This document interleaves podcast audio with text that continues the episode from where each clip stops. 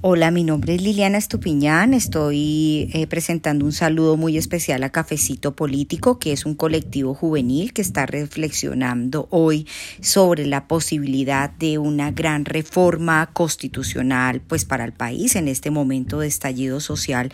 Es una propuesta muy interesante.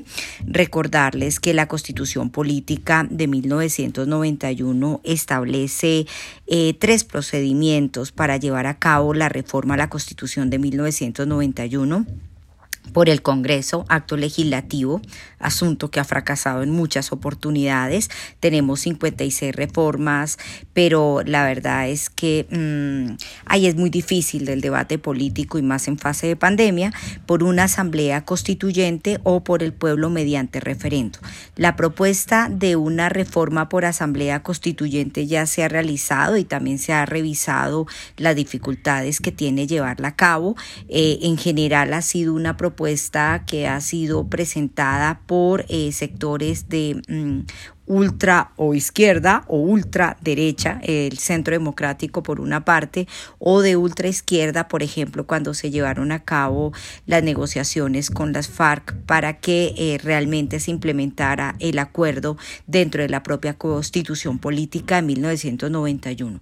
Yo no descarto ni satanizo desde ningún punto de vista que la reforma, la constitución de 1991 lleve, mm, tenga una gran reforma constitucional por asamblea constituyente, participativa, democrática, pero pues este es un tema que se va a demorar bastante, ¿no?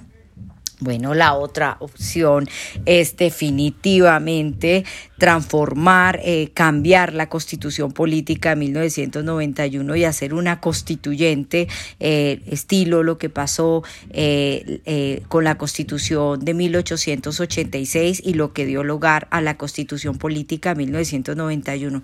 El escenario político ahorita es muy fuerte, tenemos un estallido social muy, muy tenaz, muy interesante muy doloroso también por todas las muertes que tenemos. El debate está tremendamente abierto. Yo no creo que la constitución política de 1991 como está en este momento resuelva los graves problemas que tiene Colombia y que está atravesando Colombia.